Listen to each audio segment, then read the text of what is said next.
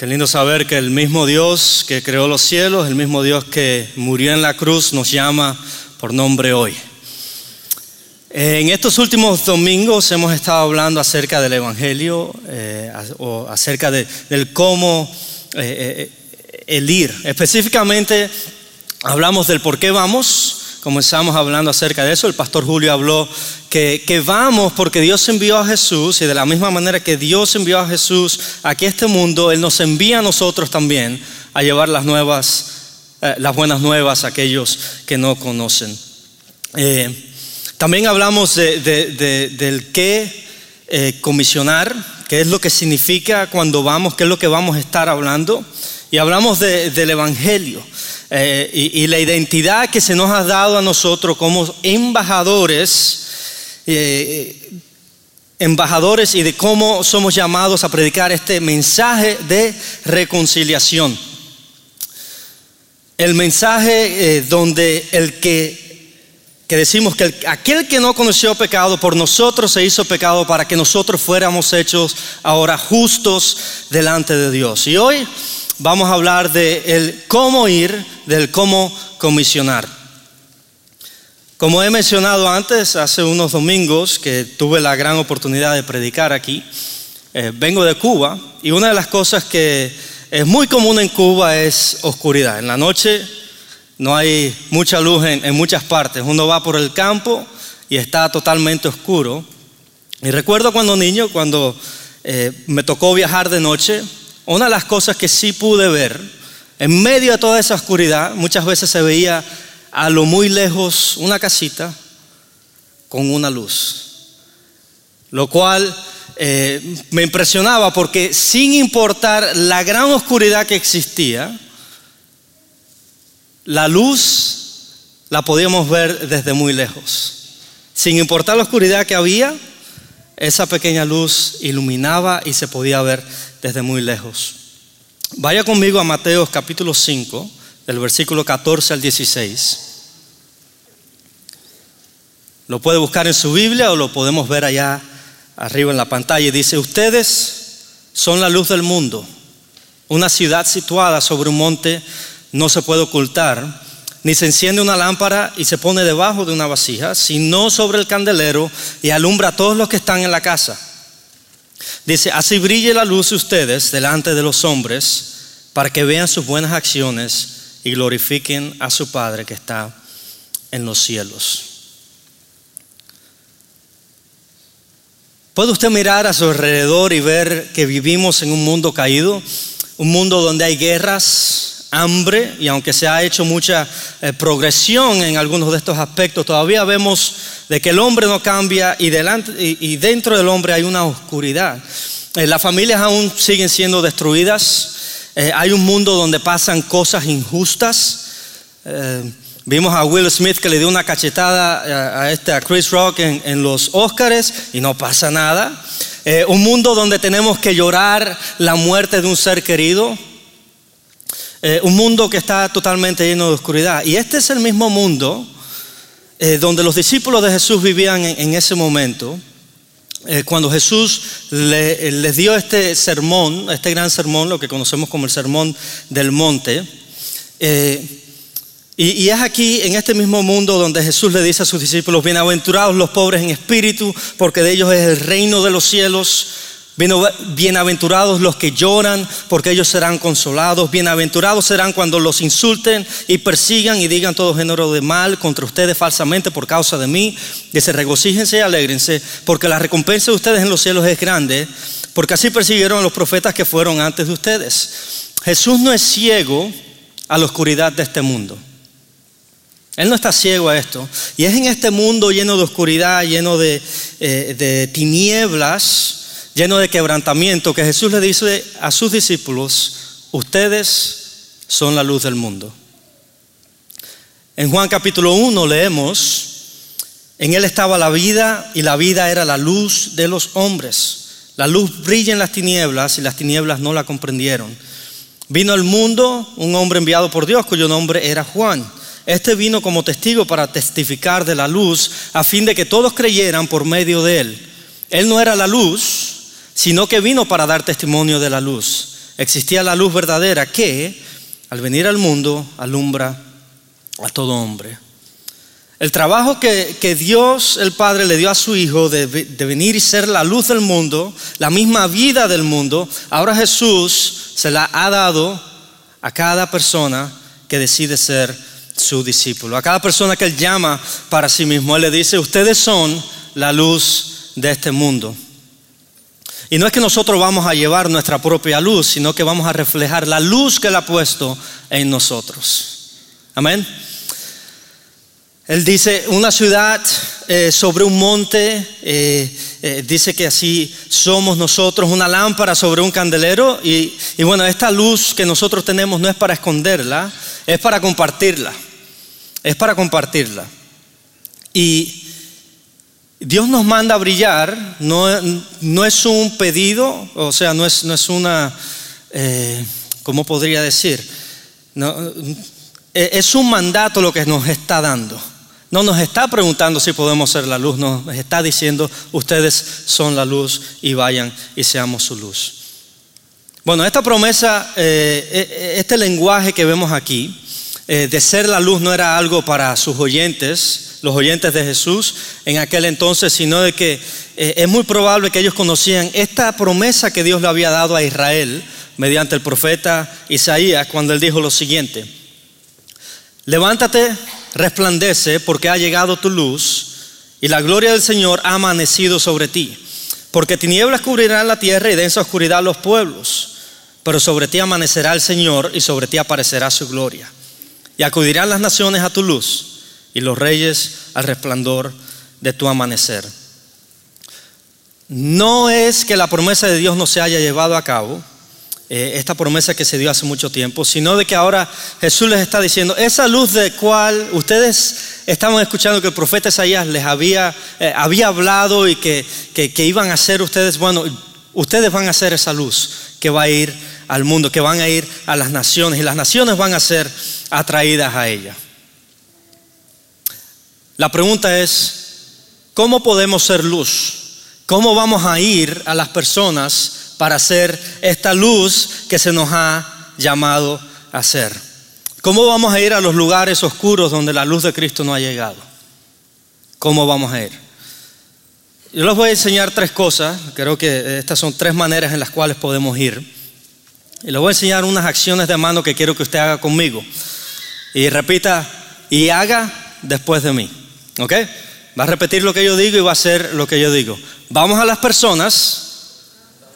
Ah, vamos, vamos de nuevo, vamos a hacerlo de nuevo. Somos hispanos, bueno, y nos gusta gritar y cuando vamos a los, a los juegos de soccer, ah, gritamos, aquí podemos hacer lo mismo. Vamos a las personas, vamos a las personas en oración. Amén. Jesús dijo, es abundante la cosecha, les dijo, pero son pocos los obreros. Pídanle, por tanto, al Señor de la cosecha que mande obreros a su campo. Vayan ustedes. Miren que los envío como corderos en medio del lobo. Cuando nosotros oramos, cuando nosotros oramos por el campo, estamos reconociendo de que es Dios el dueño de la cosecha y que todo lo bueno que pasa ahí es porque Él en su misericordia envía a su pueblo para rescatar a los que están en tinieblas. Eh, los obreros llegan a la cosecha cuando le pedimos a Dios de que, envíe esa fuerza laboral. ¿Sabes que hay personas que probablemente nunca van a poder eh, visitar otro país? Eh, que, pero que su presencia se siente porque no paran de orar. Ellos no paran de orar de que Dios envíe eh, obreros a estos lugares donde la oscuridad eh, está tan densa. Eh, y no sabemos cuántas de estas oraciones Dios ha contestado, pero sí sabemos algo.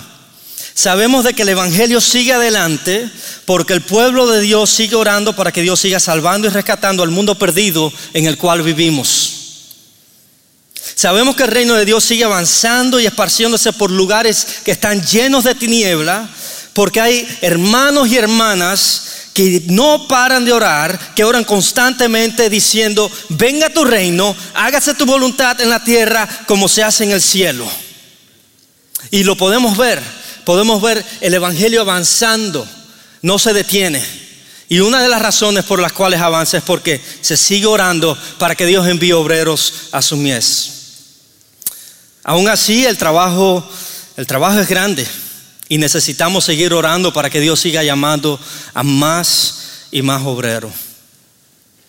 Ah, me dio mucha alegría eh, cuando estaba ahí en el, en el Connect Point, ah, en el punto de conexión, que vi unos hermanos que salieron de su clase y dijeron, creo que han estado haciendo esto por los últimos domingos, y, salieron a orar. Y, yo le estaba escuchando ahí, ahí me disculpa por ser medio chismoso, pero estaba, estaba escuchando lo que estaban diciendo y dijeron, vamos a orar para que Dios siga rescatando a las personas de aquí del barrio. Vamos a, y salieron y comenzaron a orar. Y Dios sigue salvando personas porque seguimos dependiendo de Él y seguimos pidiéndole al Dios de la cosecha que envía obreros a su mies. ¿Sabe usted que cuando oramos que para que el reino de Dios se expanda eh, y la luz llegue a la oscuridad, Dios se mueve de una manera tremenda? Y, comienza a abrir puertas que, que nosotros jamás nos hubiéramos podido eh, imaginar y lo hace para que personas que están en tinieblas pasen de las tinieblas a su luz admirable. Por mucho tiempo se oró por países, eh, uno de los países que se ha estado orando por mucho tiempo ha sido el país de Afganistán. Este país por mucho tiempo ha sido cerrado al Evangelio, ha sido eh, totalmente, eh, ha sido muy difícil para llegar ahí y, predicar el Evangelio. el, hermano David Love puede ser testigo de esto y hablarle, pero últimamente Dios abrió una puerta que jamás nosotros nos hubiéramos poder imaginado. Más de 100 mil afganos han llegado a los Estados Unidos. Y ya no tenemos ir ahí a Afganistán para predicar a un afgano, sino que podemos ir a lugares tan cerca como Houston, como San Antonio, para poder y ser luz y llevar la luz en donde hay tinieblas. Cuando oramos, Dios se mueve en una manera sobrenatural. Cuando oramos también, tengamos nuestros ojos abiertos para ver a dónde Dios está abriendo puertas, pero también para ver hacia, hacia donde Dios nos está enviando. Aquí vemos a Jesús que le dijo a sus discípulos, pídanle tanto al Señor de la cosecha que mande obreros a su campo. ¿Y sabe lo que hizo después? Vayan ustedes mire que yo los envío. Diga conmigo, vamos a la cosecha, perdón, vamos a las personas en oración, vamos a las personas en oración, pero también vamos con la verdad. ¿Ok? Vamos a las personas en oración con la verdad. Y en el día de hoy se habla mucho de una verdad relativa. Lo que tú piensas que es verdad, es tu verdad. Eh, cada cual puede llegar a Dios de la manera que tú creas que es mejor. Todas las religiones llevan al mismo camino, pero sabemos de que Jesús dice lo contrario. Jesús dice, yo soy el camino, la verdad y la vida. Nadie, nadie viene al Padre sino por mí. Nosotros somos la luz cuando hablamos la verdad. No nuestra verdad, no lo que nosotros creemos que es verdad, sino la verdad de la palabra. ¿Y sabe qué? La verdad se resume en una persona y esa se llama Jesús. Si miramos al mundo hay confusión por todas partes, uno ya ni sabe ni qué creer.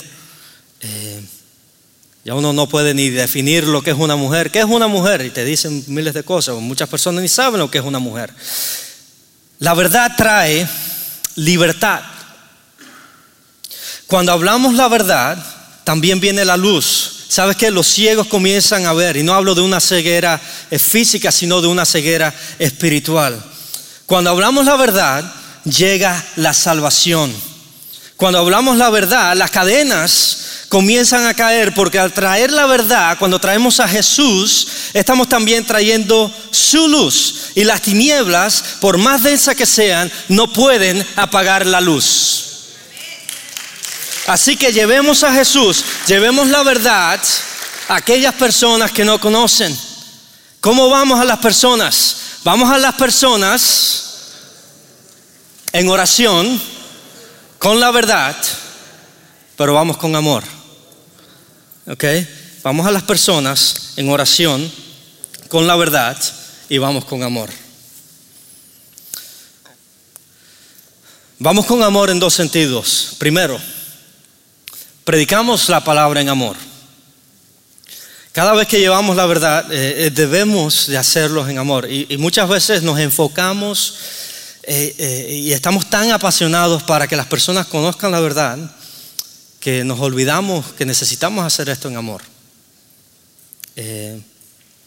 no que amemos solamente de palabras, sino también que amemos con hechos.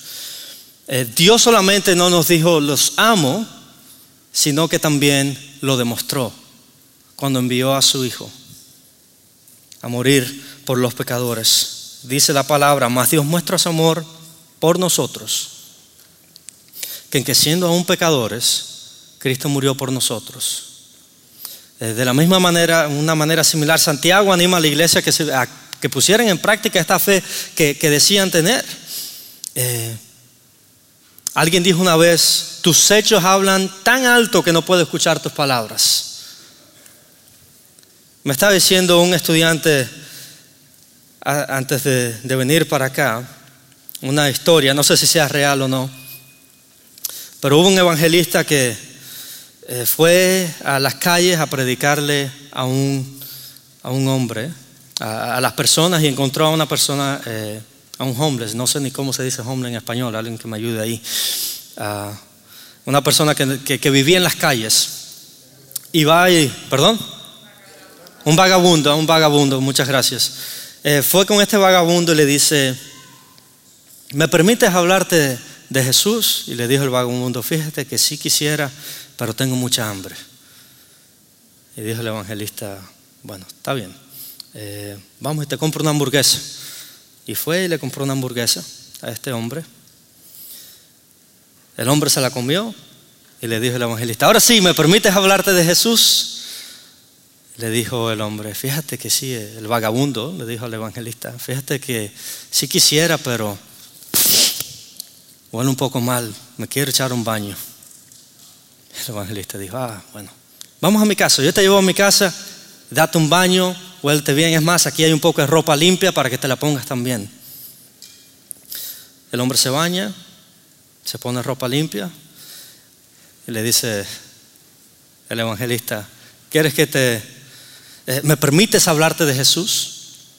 Dice el vagabundo, sabes que sí, me gustaría, pero tengo mucho sueño. tengo mucho sueño, hace rato no duermo en una cama. El evangelista le dijo, está bien, bueno, ahí tengo un cuarto, eh, acuéstate, descansa. El evangelista en la noche estaba pensando, dije, este hombre nada más me está tomando por el pelo, está tomando, se está, está tomando ventaja de mí, de estas cosas que le estoy dando. A la mañana siguiente el evangelista pensando, va con este vagabundo y le dice, eh, ya un poco frustrado, ¿me permites hablarte de Jesús? Y el vagabundo le dice, no es necesario que me hables de Jesús, porque si tú vives de esta manera y este es el Jesús que tú me estás predicando, yo lo quiero seguir. Muchas veces nuestros hechos, la manera en que nosotros amamos, hablan más alto con nuestras palabras. Jesús tuvo compasión de las multitudes. Tengamos compasión de las personas también. Vayamos y seamos luz mostrando amor. Eh, y, esto no es difícil de hacer.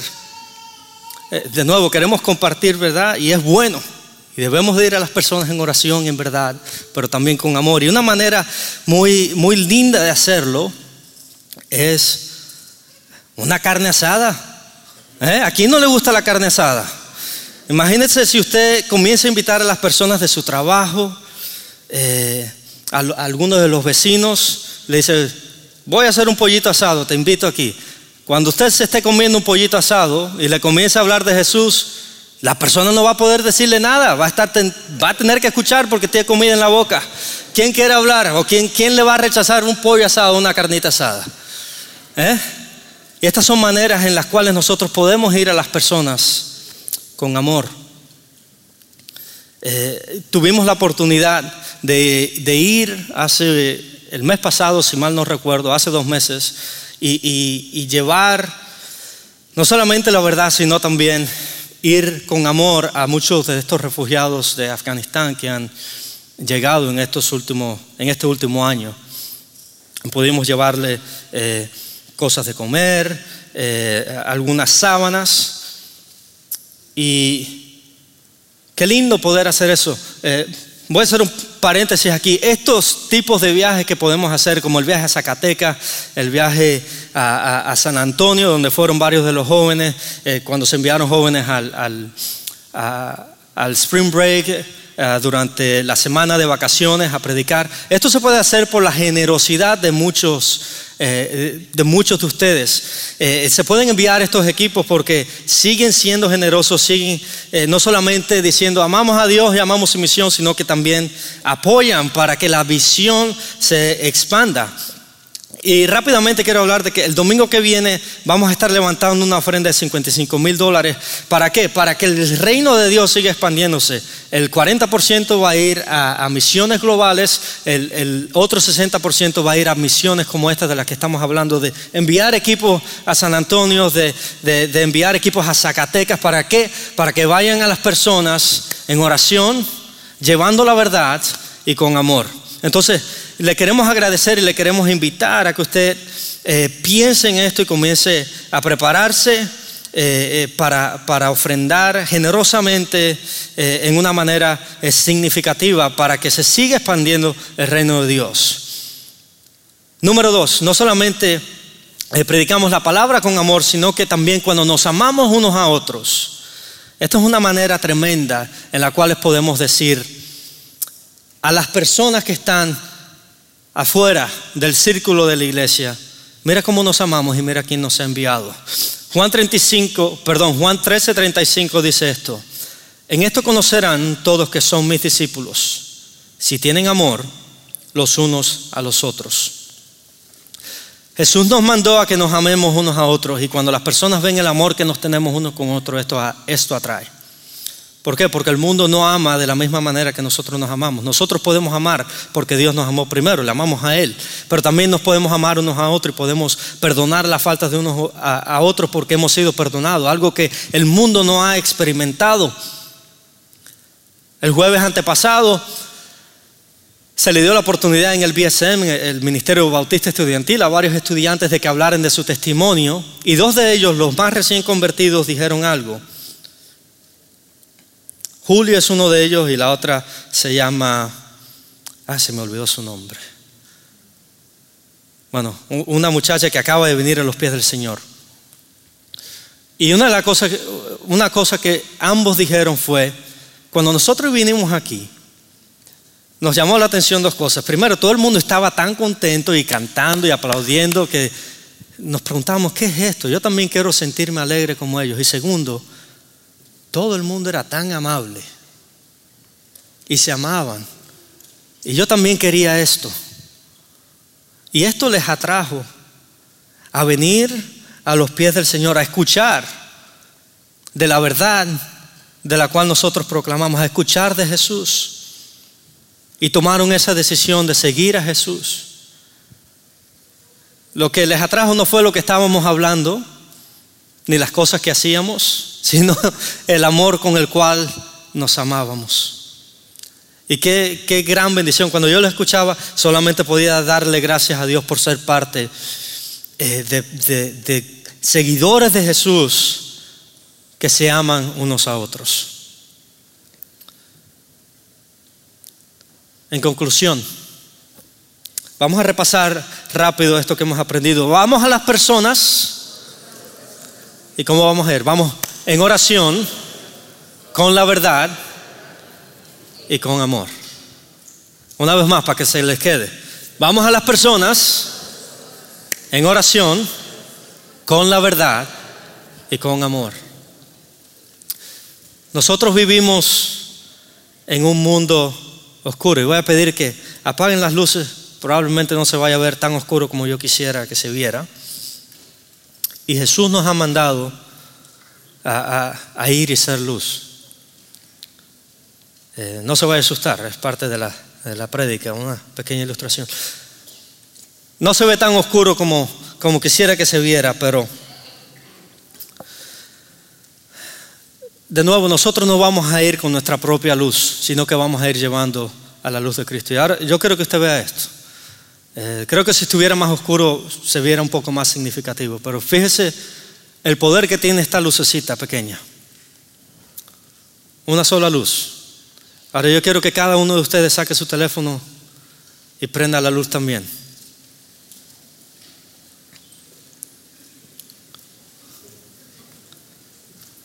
Mire cómo va cambiando el cuarto. Un solo discípulo, sí, es verdad que puede traer luz en medio de la oscuridad.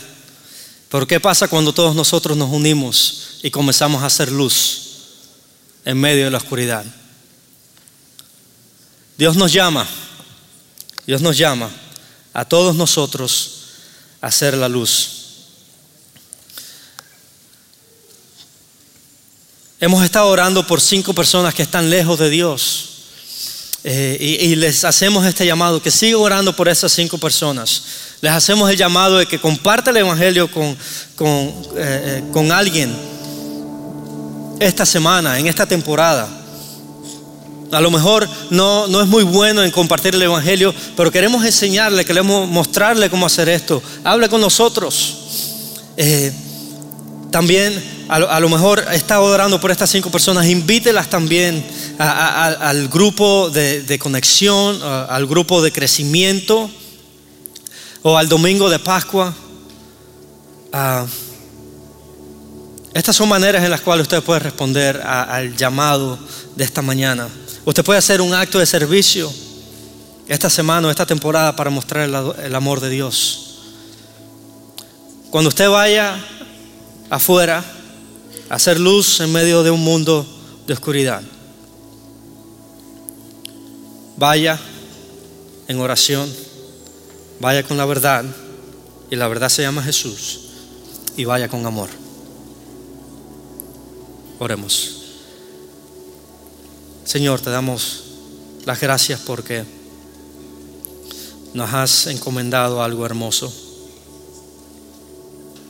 Nos has eh, dado esta tarea de ser luz. Qué lindo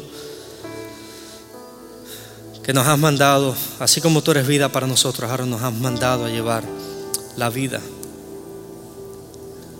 a, un mundo que está caído, a un mundo que está en muerte, en pecado. Y ayúdanos a recordar estas palabras, Señor, que, que nosotros pongamos la luz en alto Señor, que nosotros podamos ser luz en donde quiera que vayamos. Ayúdanos a orar, a pedirte que envíes obreros a tu mies, a la cosecha.